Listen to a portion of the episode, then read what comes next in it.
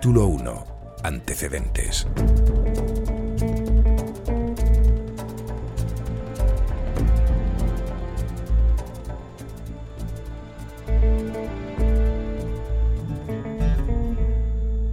Agosto de 1922. Ha pasado ya un año de las matanzas de Anual y Monte Arruid. El director del diario La Libertad, Luis de Oteiza, y los fotógrafos Alfonso Sánchez y Pepe Díaz viajan hasta Axdir, la capital del Rif Libre. En esa ciudad de la bahía de Alucemas, a 120 kilómetros al oeste de Melilla, el caudillo Abdelkrim mantiene cautivos desde hace 13 meses a más de 300 militares españoles.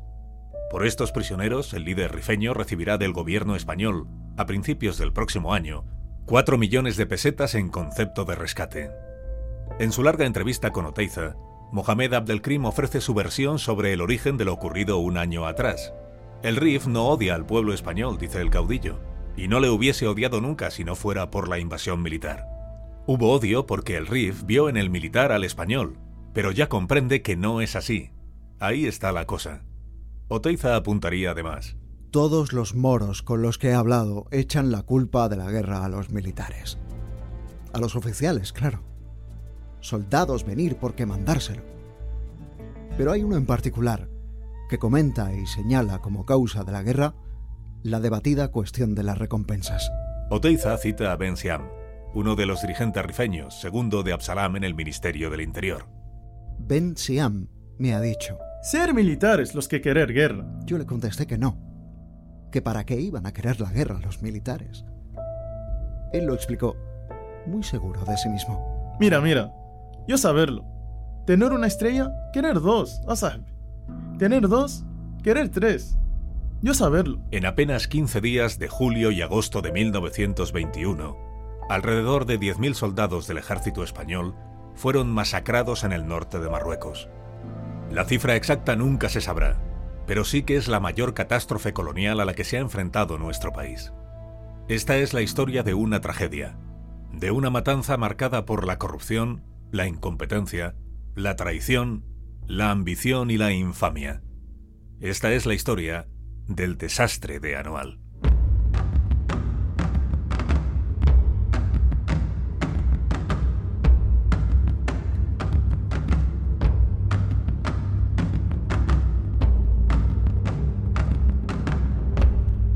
anual 1921.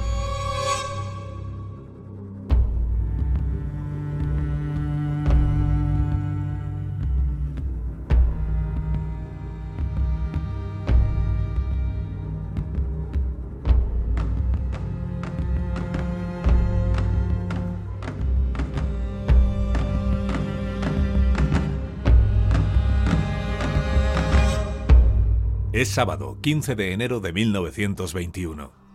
El general Manuel Fernández Silvestre y sus oficiales acaban de llegar a la cumbre del monte Zumar, una tachuela pedregosa de 750 metros desde la que se domina un paisaje abrupto y escarpado.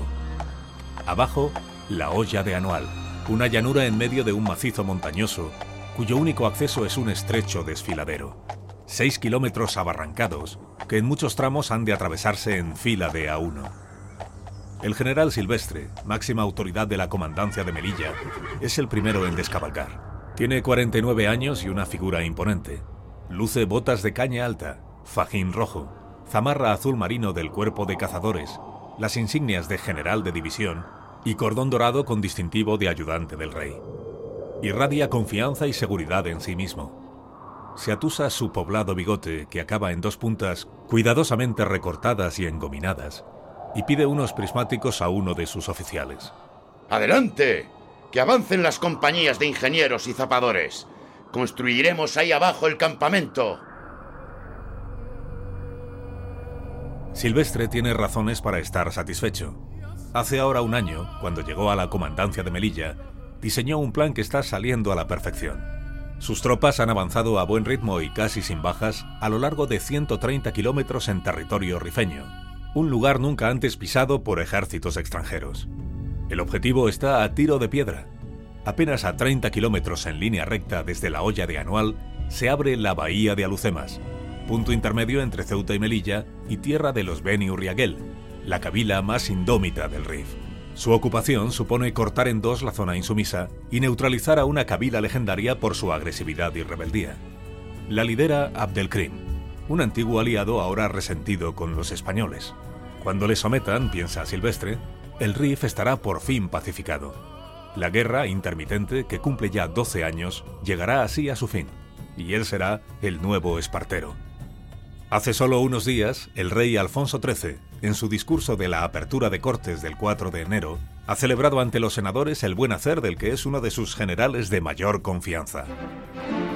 Singularísimo aspecto de esa obra civilizadora es para nosotros la que en Marruecos hemos asumido. Y me es muy grato, señores, solicitar vuestra atención y esta traerá necesariamente consigo vuestro aplauso y vuestra gratitud para los magnos progresos en esta obra realizados durante los últimos meses. El esfuerzo marcial de un ejército abnegado y heroico, hábilmente combinado por los aciertos del mando con la más eficaz acción política, ha traído a contacto directo con nuestra misión civilizadora territorios y muchedumbres que hasta ahora la rehusaron o resistieron. Y cuanto allí ocurre permite asegurar que nos acercamos rápidamente al término de los sacrificios que en sangre y en dinero viene haciendo el país por el logro de un sagrado designio nacional. Hace ahora 15 años, el Tratado de Algeciras abrió a España la puerta de Marruecos. Alfonso XIII era entonces un joven de 20 años que apenas llevaba cuatro desempeñando el poder. Se trataba de crear zonas de influencia en las que Francia y España pudieran intervenir militarmente si el sultán no lograba imponer el orden. Fue el primer paso para la creación de El Protectorado, que se materializa en 1912. De eso han pasado nueve años. En realidad, las grandes promotoras de esta operación habían sido Francia e Inglaterra, que en los tensos años previos a la Primera Guerra Mundial querían evitar a toda costa que Alemania, lanzada también a la carrera imperialista, ocupase un espacio estratégico en el norte de África. España, con posesiones en el continente desde hacía siglos, se revelaba como el socio perfecto. De esta manera, Inglaterra evitaba la molesta vecindad de Francia al otro lado del estrecho de Gibraltar, y esta a su vez se deshacía de un territorio poco productivo y habitado por las tribus más rebeldes y levantiscas del país. España asumió la gestión del protectorado de Marruecos sin demasiado entusiasmo. En el reparto le había correspondido un área que se extendía desde las tierras de Yebala, junto a Ceuta, hasta el árido Rif, vecino de la plaza de Melilla. Una media luna de unos 23.000 kilómetros cuadrados, de los cuales 20.000 pertenecían a regiones montañosas. La aceptación del protectorado fue un nuevo motivo de división entre los españoles. Después de la pérdida de Filipinas, Cuba y Puerto Rico en el desastre del 98, había cundido la melancolía y el pesimismo. Cuando llegó el ofrecimiento del protectorado, España era un país depauperado que aún se lamía las heridas de la derrota, y en donde empezaban a florecer los movimientos obreros como el socialismo y el anarquismo, que en 1921 están en pleno apogeo. La Confederación Nacional de Trabajadores es un sindicato que agrupa a más de 800.000 personas.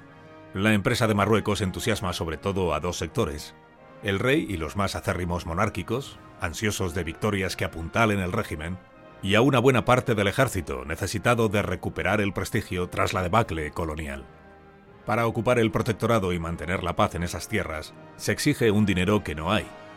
Hace una década, en el año 1911, el conservador Antonio Maura, entonces líder de la oposición, se había mostrado más partidario de mantener únicamente algunas posiciones en la costa. Así se lo escribe al presidente Canalejas. En la firma de Algeciras distábamos mucho de hallarnos con energías que desparramar cuando para apremiantes urgencias interiores nos escaseaban y escasean. No intentábamos adquisiciones territoriales ni anexiones de pueblos tan agrios y movedizos. Ahora se nos propone un protectorado. Estamos nosotros sanos del ansia de ejercer protección y faltos de medios para intentarlo.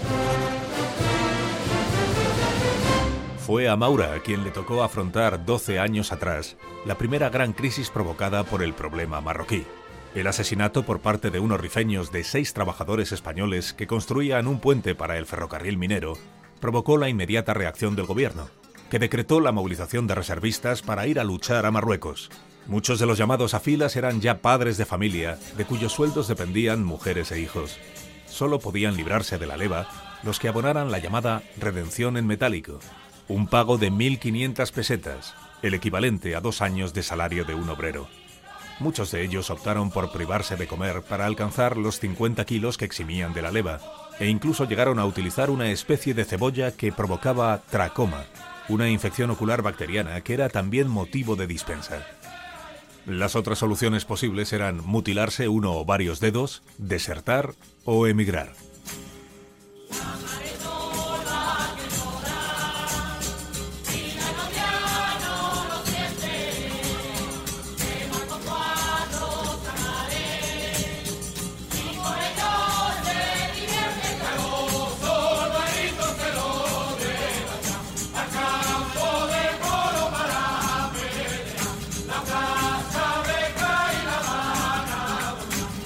El desencanto popular es tan grande que incluso la Correspondencia de España, el periódico monárquico más influyente de Madrid, clama contra la guerra. Su director, Leopoldo Romero, escribe el 12 de julio. Es imposible llevar adelante una guerra si el pueblo no la quiere. Y el pueblo español no quiere ni oír hablar de combatir en Marruecos, a excepción de una media docena de caballeros políticos, de unos pocos especuladores del mercado y de otros pescadores en río revuelto, nadie quiere aventuras, ni provocaciones, ni ocupaciones innecesarias, ni ningún tipo de empresas extemporáneas o innecesarias. Si el país supiera que iban a resolver algún problema en Marruecos, podría tolerar una política imperialista.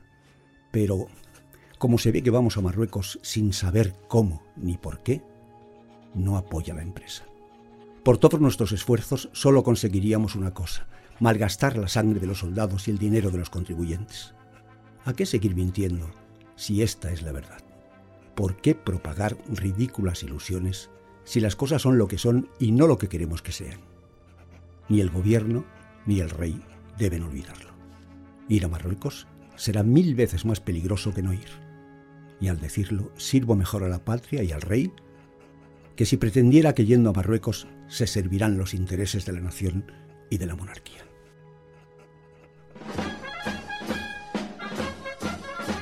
El 23 de julio de 1909, los reservistas enviados a Marruecos provocaron en el puerto de Bálaga una rebelión que hubo de ser sofocada por sus oficiales. Pese a la imagen del soldado firme y poderoso que trataba de transmitir el ejército, lo cierto es que la realidad era muy distinta. Mal alimentados y equipados, los reclutas sufrían más por las enfermedades que por los ataques de los rifeños. El periodista Justo Larios de Medrano, que vivió aquella experiencia, contaría todos los días, cuando el malestar físico me echaba de la cama, veía pasar los camiones de administración militar abarrotados de enfermos, los rostros color de tierra, los labios descoloridos, los ojos de fiebre, los cuerpos ateridos debajo de las mantas en días que alumbraba un sol de julio, me hacían pensar con enorme desconsuelo en aquella lucha sin fogonazos ni estampidos de cañonazos, que todos los días habría nuevos colores en las líneas de luchadores españoles. Nuestro soldado, abandonado como ninguno y como ninguno descuidado, no se preocupaba de su dolencia y solo pasados algunos días, cuando la infección había destrozado su organismo y la fiebre apenas le permitía moverse. Las fiebres son mil veces peores que el enemigo que tenemos que combatir.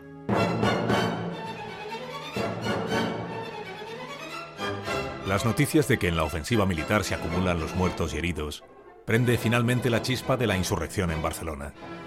Los ciudadanos saltan sobre las vías del tren tratando de impedir el traslado de las tropas, como atestiguaría Salvador Canals en el diario El Progreso. Cada estación de embarque se convierte en un motín y las vías férreas se ven alfombradas por cuerpos humanos, dispuestos a detener por tal medio lo que la plutocracia y el gobierno han desencadenado. Cunde por todas partes el descontento. En los hogares se maldice. En las calles se alzan los puños. En toda la nación se ha levantado indignado el espíritu nacional. Han pasado 12 años del estallido en Barcelona de la Semana Trágica, pero su recuerdo y sus consecuencias siguen aún presentes. Aquella revuelta dejó alrededor de 80 muertos, más de 500 heridos y un millar de procesados por la jurisdicción militar. Los graves disturbios, con barricadas, saqueos y quemas de conventos, llegaron a provocar la declaración del estado de excepción, primero en Barcelona y después en toda España. Fue el presidente Maura quien firmó el decreto. El gobierno, firmemente decidido a mantener los derechos y salvaguardar los primordiales intereses y el honor de la nación, por los cuales heroicamente pugna en África nuestro ejército, confía en el concurso caluroso de España entera, incluso el núcleo principal de las poblaciones mismas que han sufrido la desgracia de presenciar aquellas bochornosas incitaciones al apocamiento y la abdicación.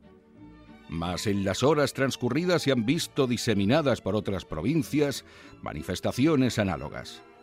Y debiendo ser inmediata y vigorosa la represión, el Consejo de Ministros acordó la extensión de la suspensión temporal de las garantías constitucionales a todo el reino. La prensa conservadora, como el diario ABC, se dolía entonces de lo que llamaba hijos ingratos de España, que contra ella atentan cuando tienen que luchar en tierra extraña. Hijos que hacen causa común con las cabilas rifeñas, decía. La prensa castrense fue aún más enérgica en la crítica. En el Ejército Español se pudo leer. Turbas de miserables, de gentes que han renegado de su patria y de su Dios. Malditos mil veces esos desalmados, hijos espurios del pueblo que en mal hora les diera vida y vergüenza de una raza cuya nobleza y legendarias virilidades pretenden infamemente manchar con sus criminales desvaríos.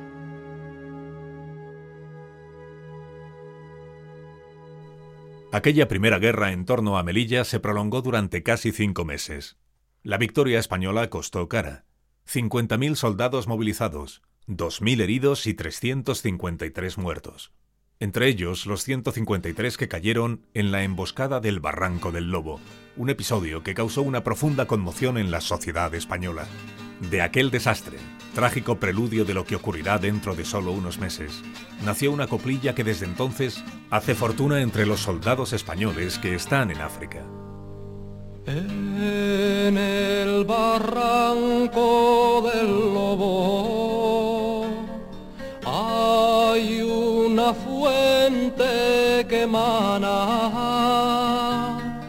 sangre de los españoles que murieron por la patria, pobrecitas madres, cuánto llorarán al ver que sus hijos a la guerra van. Lo sucedido 12 años atrás en los alrededores de Melilla había puesto de relieve las enormes deficiencias del ejército español a la hora de luchar contra las jarcas rifeñas. Se había enviado al combate a batallones de soldados nada más llegar a puerto, sin instrucción ni entrenamiento previo. Lo denunció en su editorial el diario El Liberal. El que se batiesen con tan alto arrojo ha sido un milagro de voluntad y de heroísmo. Nadie duda de que hubiera necesidad de hacerlo así. Pero esa misma certidumbre, después de la piedad y de la admiración, trae el desasosiego. Cuando existen tales apremios, cuando por segunda vez se da el caso de que los recién desembarcados lleguen a punto para resolver situaciones críticas, eso es señal de que no poseemos en Melilla los elementos necesarios, y a eso se debe atender por encima de todo. Es indispensable mirar por los de allí e impedir que a fuerza de prodigar su sangre generosa suplan las deficiencias que no han cuidado de resolver nuestros gobernantes al lanzarlos y lanzarnos a todos a una empresa tan terrible.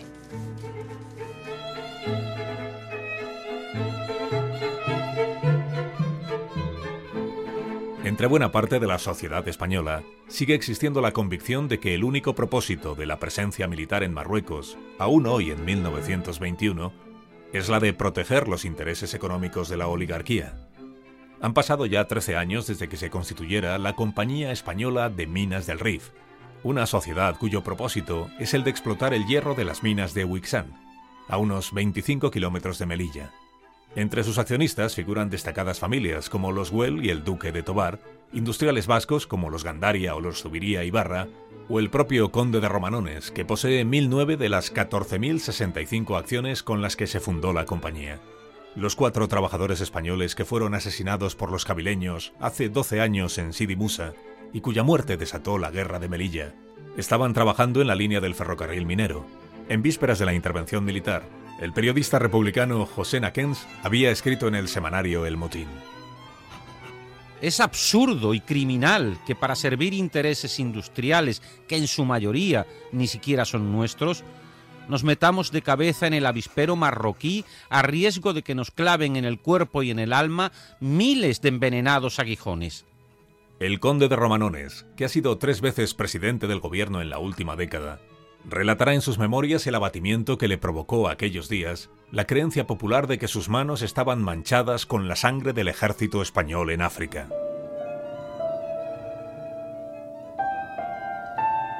Un día, al atravesar con mis hijos un pueblo en cuyo término está enclavada una de mis fincas, donde soy conocido de todos los vecinos, y a no pocos dispensé favores, bárbaramente fui apedreado. Los que tiraban las piedras eran muchachos, mas tras de ellos, escondidos, azuzándolos, se hallaban los principales del lugar. Otro día de agosto, un viejo labrador acudió a saludarme era un antiguo amigo. Con el lenguaje tosco de su condición, verdaderamente emocionado, me dijo... Señor conde, ¿es cierto que por usted muere en Melilla tanta gente? Mire, tengo allí dos hijos, quizá no volveré a verlos y, y me produce mayor pena pensar que sea usted el responsable. Aquellas palabras llegaron al fondo de mi alma dejándome anonadado. Era inútil contestar. Imposible desarraigar de aquel pobre cerebro la huella que en él dejó la calumnia en letra impresa. No me quedaba otro camino que resignarme, sufrir y esperar. Lo ocurrido hace 12 años había supuesto también un aldabonazo al sistema político de la Restauración. La brutal represión de la Semana Trágica, con el fusilamiento del considerado principal promotor de la revuelta, el singular anarquista millonario Francisco Ferrer, provocó en todo el país una ola de manifestaciones y protestas que culminó con la dimisión del gobierno de Maura.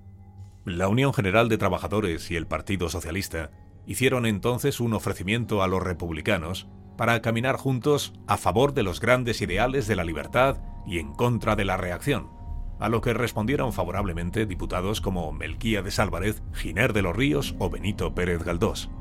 Fue el escritor quien en noviembre de 1909 presidió el mitin en el que quedó constituida la conjunción republicano-socialista.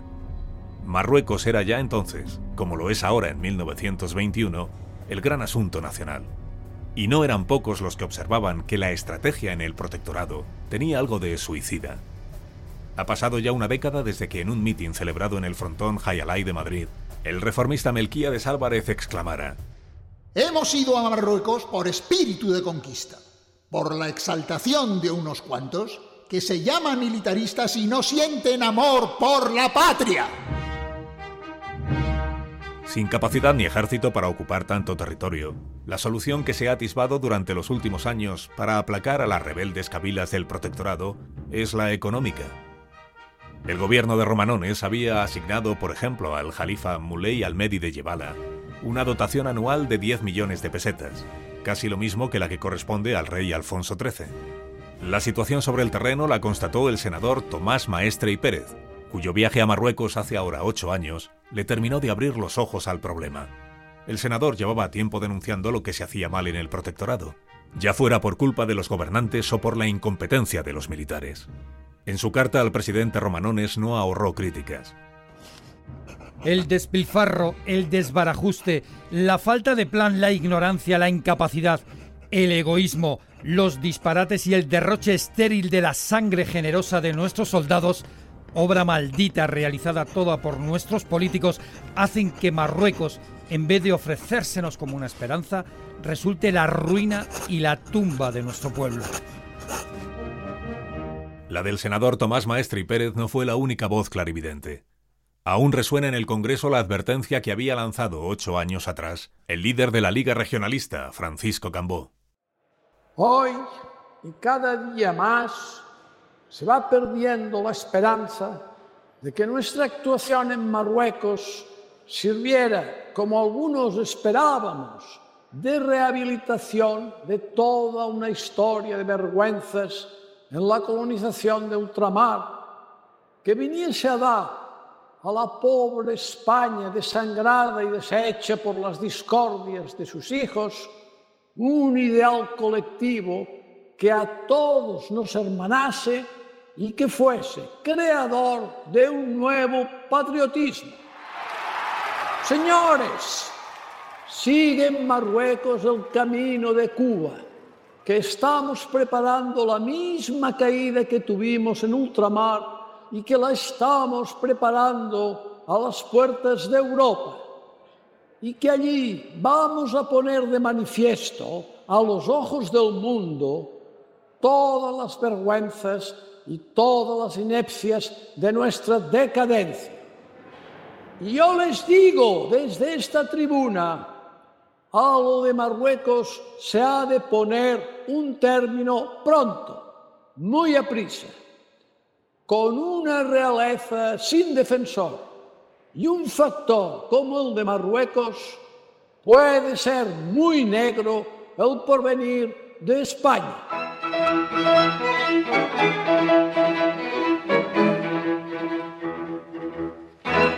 Poco ha cambiado desde entonces, a pesar de que no cesan quienes avisan de lo que está por venir. Hace apenas un año y medio, un diputado vitoriano, el conservador Joaquín Fanjul, veterano de las guerras de Cuba y Marruecos, había hablado en el Congreso. Su voz es la de un militar con ocho años de experiencia en el RIF, donde había sido herido y condecorado por su valor y arrojo. Han pasado solo 15 meses desde que clamara en la tribuna del hemiciclo. En Marruecos vendrá una catástrofe y es necesario abrir una cuenta para saber a quién corresponden las responsabilidades, porque llegado el momento del desastre, todas caerán sobre un ejército que no tiene las condiciones necesarias para actuar allí. Y entonces vosotros, hombres públicos, que sois verdaderamente responsables de la política marroquí, encogeréis vuestros hombros y dejaréis caer las responsabilidades en los hombres que visten el uniforme militar.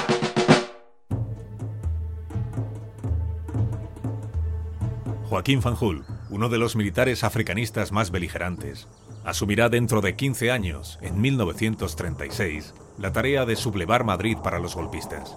Ante el fracaso de la intentona y caído el cuartel de la montaña, será detenido, procesado y fusilado en Consejo de Guerra. Cuando el general Manuel Fernández Silvestre llega con sus oficiales a la olla de Anual, una compañía de ingenieros ha comenzado ya a levantar un precario andamiaje defensivo en torno a las tres pequeñas colinas en las que se asentará el campamento. Ya se alzan también algunas tiendas. Aquella será la cabeza de puente de las operaciones del frente. La aguada más próxima queda un poco retirada, a unos 400 metros de la línea de alambre de espinos que los soldados están asegurando con unas estacas de madera. Más allá hay una pequeña extensión de terreno antes de las montañas. Es una mañana fría de enero. El general Silvestre se abrocha la cazadora y reclama la atención de dos de sus oficiales, el teniente coronel Fidel Dávila, jefe de operaciones, y el también coronel Gabriel Morales, jefe de política. Dávila tiene 40 años y lleva uno y medio destinado en la comandancia de Melilla. Es un amante de la estrategia y siempre prepara con minuciosidad las operaciones. Será uno de los escasos oficiales que sobrevivirá al desastre que está por venir. Dentro de tres lustros, Fidel Dávila, ya como general de brigada, participará en el golpe de Estado del 36 y acabará dirigiendo el Ejército del Norte, mandando las tropas franquistas en la toma de Bilbao, la batalla del Ebro o la ofensiva de Cataluña. El teniente coronel Gabriel Morales y Mendigutia es en este momento uno de los militares españoles más experimentados. Había hecho la guerra en Cuba, de donde había regresado con tres cruces rojas del mérito militar y una reputación de oficial sensato y reflexivo. En 1921 acumula 20 años de carrera en África. Ha sobrevivido al Barranco del Lobo, pero no conseguirá hacerlo en anual. El coronel Morales es el militar español que mejor conoce a las tribus del Rif. Como responsable de la Oficina Central de Asuntos Indígenas, ha facilitado con sus gestiones el rápido, eficaz y casi incruento avance militar de los últimos meses. Se ha ganado las voluntades de muchos cadíes rifeños y estos le respetan. Sin embargo, ahora Morales parece angustiado algo que contrasta con el indisimulado optimismo de Silvestre. Este le pregunta qué le ocurre. Mi general, no puedo negarle que mi preocupación es grande. Creo que estamos golpeando en vacío. Hemos ido demasiado rápido. Las jarcas que están al otro lado de esos montes no son amigas, ni hemos hecho contacto con ellas. Silvestre lanza una mirada socarrona a Morales. No le preocupan las milicias que Abdelkrim está organizando en territorio de los Beni Uriagel. Solo ellos se interponen en su camino hasta Alucemas. ¿Tiene miedo a estas alturas de unas jarcas de salvajes, coronel? El plan está saliendo a la perfección. Todas esas tribus que dejamos atrás no se han sometido al paso de nuestro ejército. Nos temen, Morales, nos temen. Esas tribus dicen hoy que son amigas. Veremos mañana. La retaguardia sigue siendo un territorio hostil. Hay escaramuzas contra blocaos y guarniciones casi a diario. Como Morales, el coronel Dávila también le ha trasladado durante los últimos días a Silvestre sus reticencias con la estrategia de ocupar Anual. Él habría preferido un avance por la costa, asegurando al ejército la defensa desde el mar y evitando el interior, su terreno escarpado y los barrancos.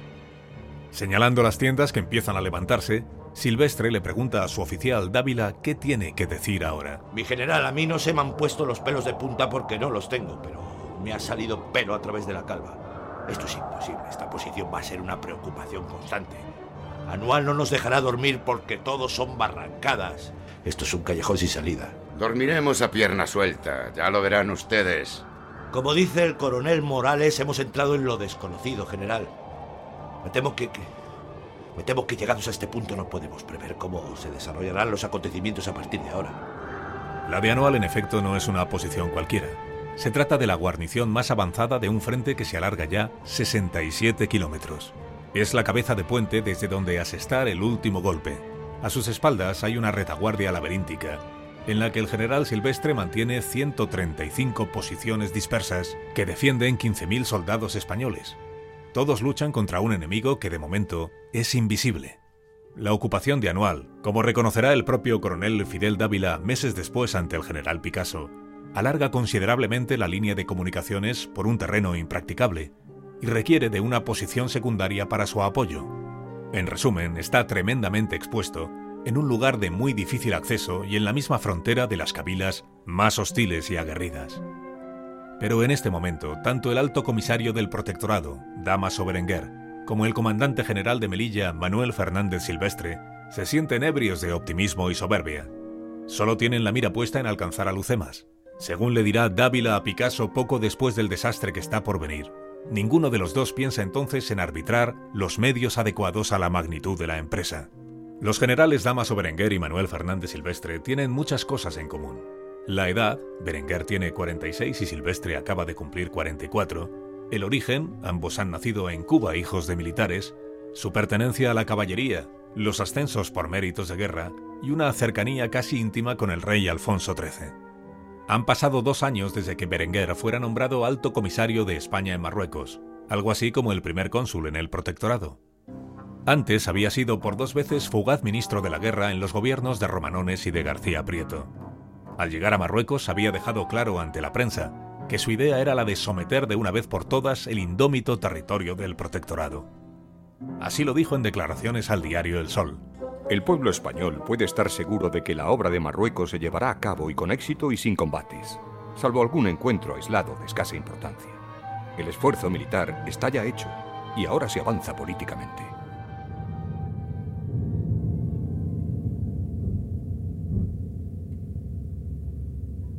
Lo cierto es que en la hasta ahora fallida tarea de ocupación y administración del protectorado había tenido mucho que ver la inestabilidad política que ha vivido el país durante la última década.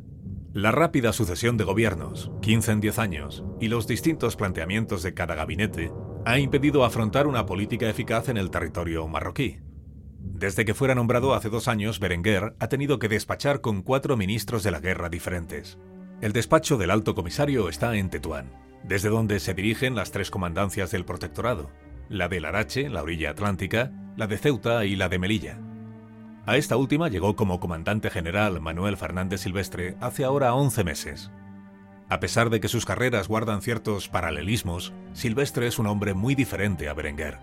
Este es un militar reflexivo, meticuloso y culto, que domina el inglés, el francés y el árabe. Silvestre, sin embargo, pasa por ser un hombre impulsivo, temerario y audaz, cuyos arrebatos en el campo de batalla son conocidos como bigotadas en alusión a su característico mostacho. Tiene el cuerpo cosido de cicatrices. Las más impresionantes se las causaron los mambises veintipico años atrás en vísperas del desastre del 98, durante una carga en la que los guerrilleros cubanos descargaron sobre él una lluvia de machetes. De aquel episodio nacería la leyenda de su buena estrella, algo que él mismo se encarga de alimentar entre sus oficiales de mayor confianza, conocidos como Manolos. Aunque de caracteres antagónicos y con ambiciones también enfrentadas, Berenguer y Silvestre coinciden en que el protectorado no estará verdaderamente bajo la dominación española hasta que se ocupe todo el territorio. Berenguer quiere priorizar las acciones contra el caudillo El Raisuni en Yebala y Gomara en el área occidental, operaciones que él mismo dirige. Pero Silvestre tiene su propio proyecto. Pretende llegar hasta la bahía de Alucemas, corazón de la resistencia rifeña, y no por mar sino por tierra. Para ello necesita avanzar hacia el Rif central, una tierra hasta entonces inexplorada por los militares españoles, y vencer la resistencia de la decena de cabilas que se interponen a su paso. La operación es cuando menos ambiciosa y requiere no solo de una importante fuerza militar, sino también de una audaz actividad diplomática. En la reunión que mantuvieron hace ahora un año, Silvestre obtuvo de Berenguer el permiso para ponerse en marcha. Los límites de la ocupación española se mantenían desde hace una década en el río Kert, situado a unos 20 kilómetros de Melilla. La táctica de los predecesores de Silvestre había sido la misma, comprar la paz de las cabilas para evitar refriegas. Pero el nuevo comandante general había querido cambiar las cosas desde el principio. Así se lo confesará el coronel Riquelme, ahora jefe de la policía indígena, al general Picasso en el informe que tratará de depurar las responsabilidades del desastre que se avecina. Ha debido influir grandemente en la actitud hostil adoptada por las cabilas antes del desastre de Anual la perturbación que se notaba en algunas de ellas por la implantación, desde el mando del severo comandante Fernández Silvestre, de un sistema radicalmente opuesto en algunos extremos al que hasta entonces se venía empleando muy especialmente en el pago de las pensiones a jefes indígenas de las cabilas sometidas y de las no ocupadas que fueron casi totalmente suprimidas. Eso produjo el descontento de gran número de los que, desde años antes, venían disfrutando de ese beneficio. El coronel José Riquelme se encontrará de permiso médico en la península cuando dentro de seis meses se produzca el desastre de Anual. Quince años después, en 1936, permanecerá fiel al gobierno republicano y será quien dirija las tropas en los frentes de Toledo, Guadarrama y Extremadura. Tras la caída de Cataluña se exiliará en Francia, donde permanecerá hasta su muerte en 1972. Han pasado ya siete meses desde que el ejército de Silvestre se puso en marcha. Lo hizo el 7 de mayo del año pasado. 6.800 hombres y 8 baterías avanzando durante una semana hasta ocupar la población de Dardrius en la llanura del río Card. Fue allí donde estableció el comandante general su primera base de operaciones. El plan que había trazado el coronel Gabriel Morales, responsable de la Oficina Central de Asuntos Indígenas, tenía un primer objetivo claro, la sumisión de la cabila de Tafarsit, que habita un pequeño territorio en el interior del Rif. Con su dominación, le había dicho Morales en aquellas primeras reuniones que trazaron el plan, caerían después las cabilas vecinas. Es lo que opino, general. Si conseguimos dominar Tafersit, caerán tras ellas las cabilas de Beni Ulichek, Beni Tuzin y Temsaman. Después podríamos envolver y someter a los Beni Said. Y de ahí a Lucemas, entiendo. Tafersit nos abrirá definitivamente el paso hacia el territorio de los Beni Urriagel. Dicen que esos moros de Abelkrin el Hatabi están intentando reunir jarcas de otras cabilas para hostigarnos. Eso parece, pero me aseguran nuestros informantes que están lejos de formar una defensa eficaz. Nuestro rápido avance les ha cogido por sorpresa. En cualquier caso, habrá que ir consolidando las cabilas ya ocupadas con la acción política. Precipitarse puede ser peligroso. Lo peligroso es quedarse quieto, coronel. Solo digo, mi general, que convendría ir ganándose la confianza de los cabileños y no confiar. Las cabilas que dicen hoy ser amigas quizás solo estén esperando el momento apropiado para rebelarse. Bastaría un combate, no digamos desgraciado, sino duro, para que todo cambiara de forma radical. El pasado verano todo habían sido buenas noticias para el ejército de Silvestre. En agosto se tomó Tafarsit, que cae tras superar un núcleo de resistencia. El comandante general, fiándolo todo a su legendaria Buena Estrella, no escatimó riesgos en este ataque y decidió despegar sus unidades sin apenas protección de artillería. Aquella fue una operación casi suicida que, contra toda lógica militar, salió bien. La toma de Tafersit, de la que se cumplen ahora cinco meses, tuvo un testigo, el general británico William C. Ratkin, ayudante del rey Jorge V, que expresó su asombro días después al general Monteverde, segundo jefe español en Melilla. Si a un general inglés le mandan hacer esto, contesta, Gobierno, hazlo tú. Yo no lo hago. Mi cargo está a su disposición no porque se ventile mi prestigio, que vale poco, sino porque se ventila el prestigio de mi país y acaso su porvenir. Lo que ha hecho Silvestre es un verdadero milagro, porque no tenía medios para realizar lo que ha hecho. Aunque el avance del verano había sido rápido, la toma de Tafersit y la posterior de Buafora provocaron una cierta agitación en las cabilas vecinas, que empezaron entonces a organizarse en pequeñas milicias. Berenguer había ordenado desde Tetuán que se paralizasen las acciones y se consolidase lo ya conquistado, pero Silvestre insistió hasta lograr que el alto comisario le permitiera seguir avanzando. Su argumento, que le ha funcionado hasta ahora para justificar el avance, es que perder tiempo con negociaciones y política daría la oportunidad a los rifeños para reforzar su movimiento de resistencia. Los resultados le están dando la razón. Hace poco más de un mes, las fuerzas españolas han sometido, con casi nulo coste de bajas, las cabilas de Beli Ulisek y de Beni Said. Los principales jefes de esta última tribu se habían inclinado ante Silvestre después de que los españoles plantaran la bandera en la cima del mítico Monte Mauro, una montaña nunca antes ocupada por hombres extranjeros. El comandante general, fiel a su campechanía, había celebrado la victoria invitando a champán, pastas y puros a sus subordinados. Otras cabilas, como las de Bocoya o la de Tensamán, habían enviado ya emisarios para pactar la paz con el general de los bigotes. El RIF se estaba entregando, casi sin resistencia, ante el empuje de nuestro ejército, y la prensa española daba cuenta de ello. El diario ABC informa a sus lectores de que... Las columnas de operaciones descansaron ayer en Dardrius, pernoctando en esta posición el general Silvestre, quien recibió a todos los jefes de la cabila de Beni Said, entre ellos Kamuramar, prestigioso caid que nunca había querido tratos con los españoles. Las nuevas posiciones ocupadas rodean completamente el célebre Monte Mauro y el Zoco de Buhermana, desde donde hasta hace poco tiempo nos hostilizaban con un cañoncito. En Melilla, a donde ha regresado por la tarde, el general Silvestre está recibiendo muchas felicitaciones. Reina gran regocijo.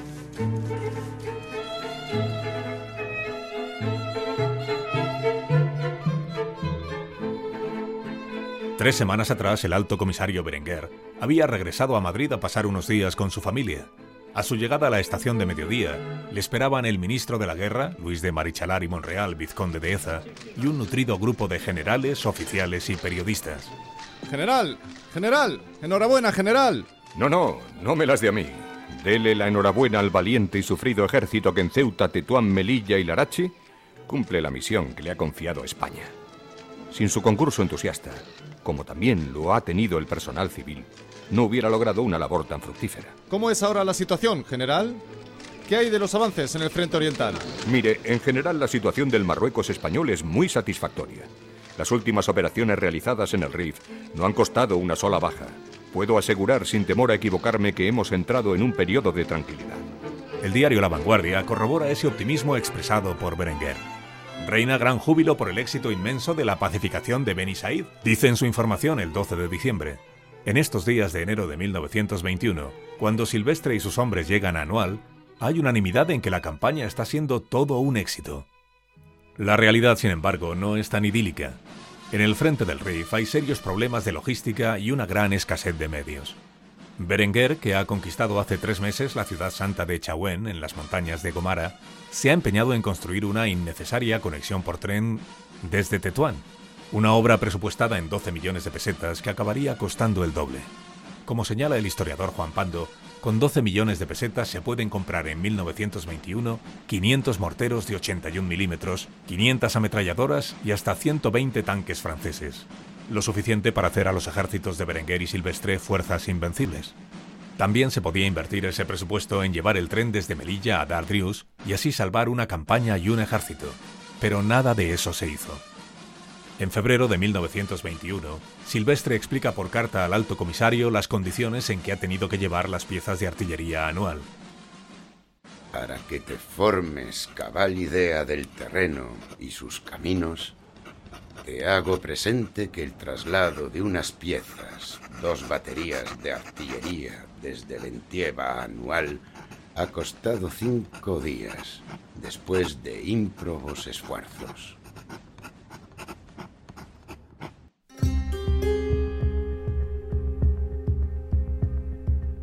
Cinco días de extenuación para recorrer apenas 18 kilómetros.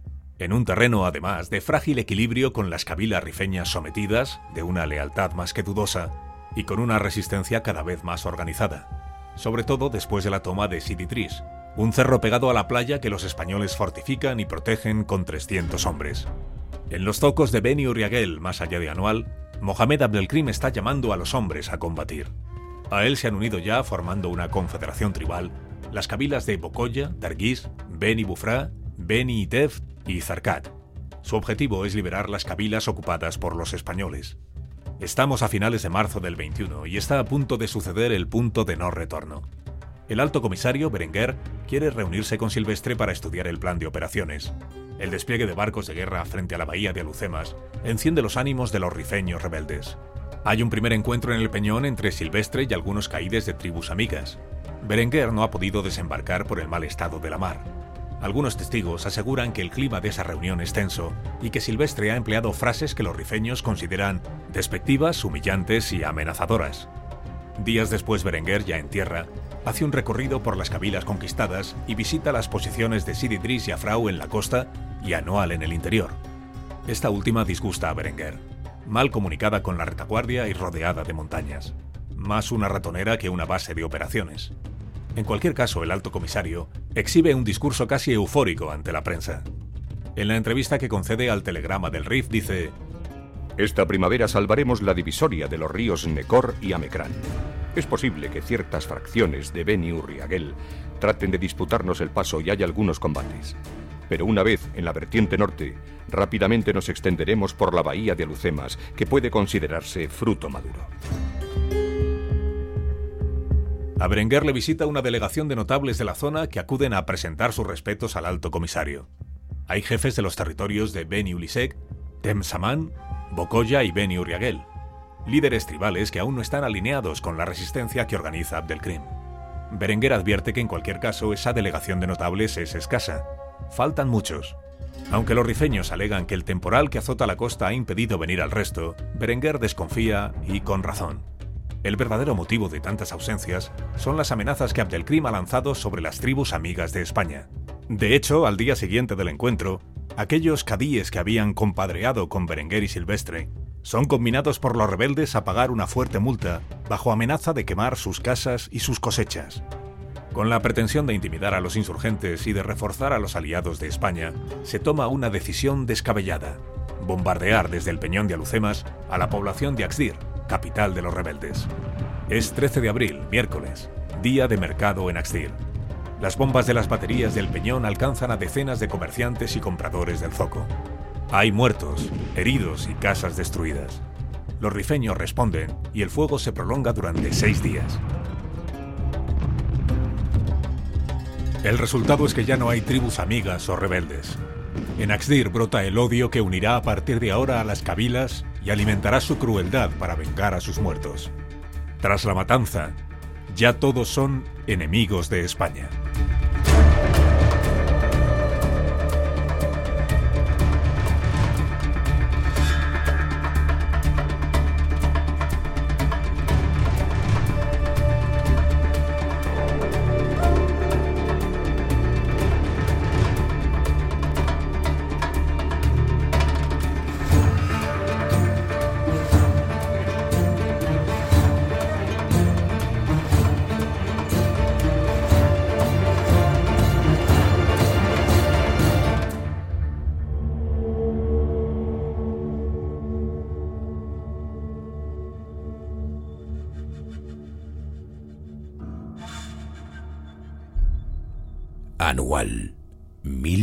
1921.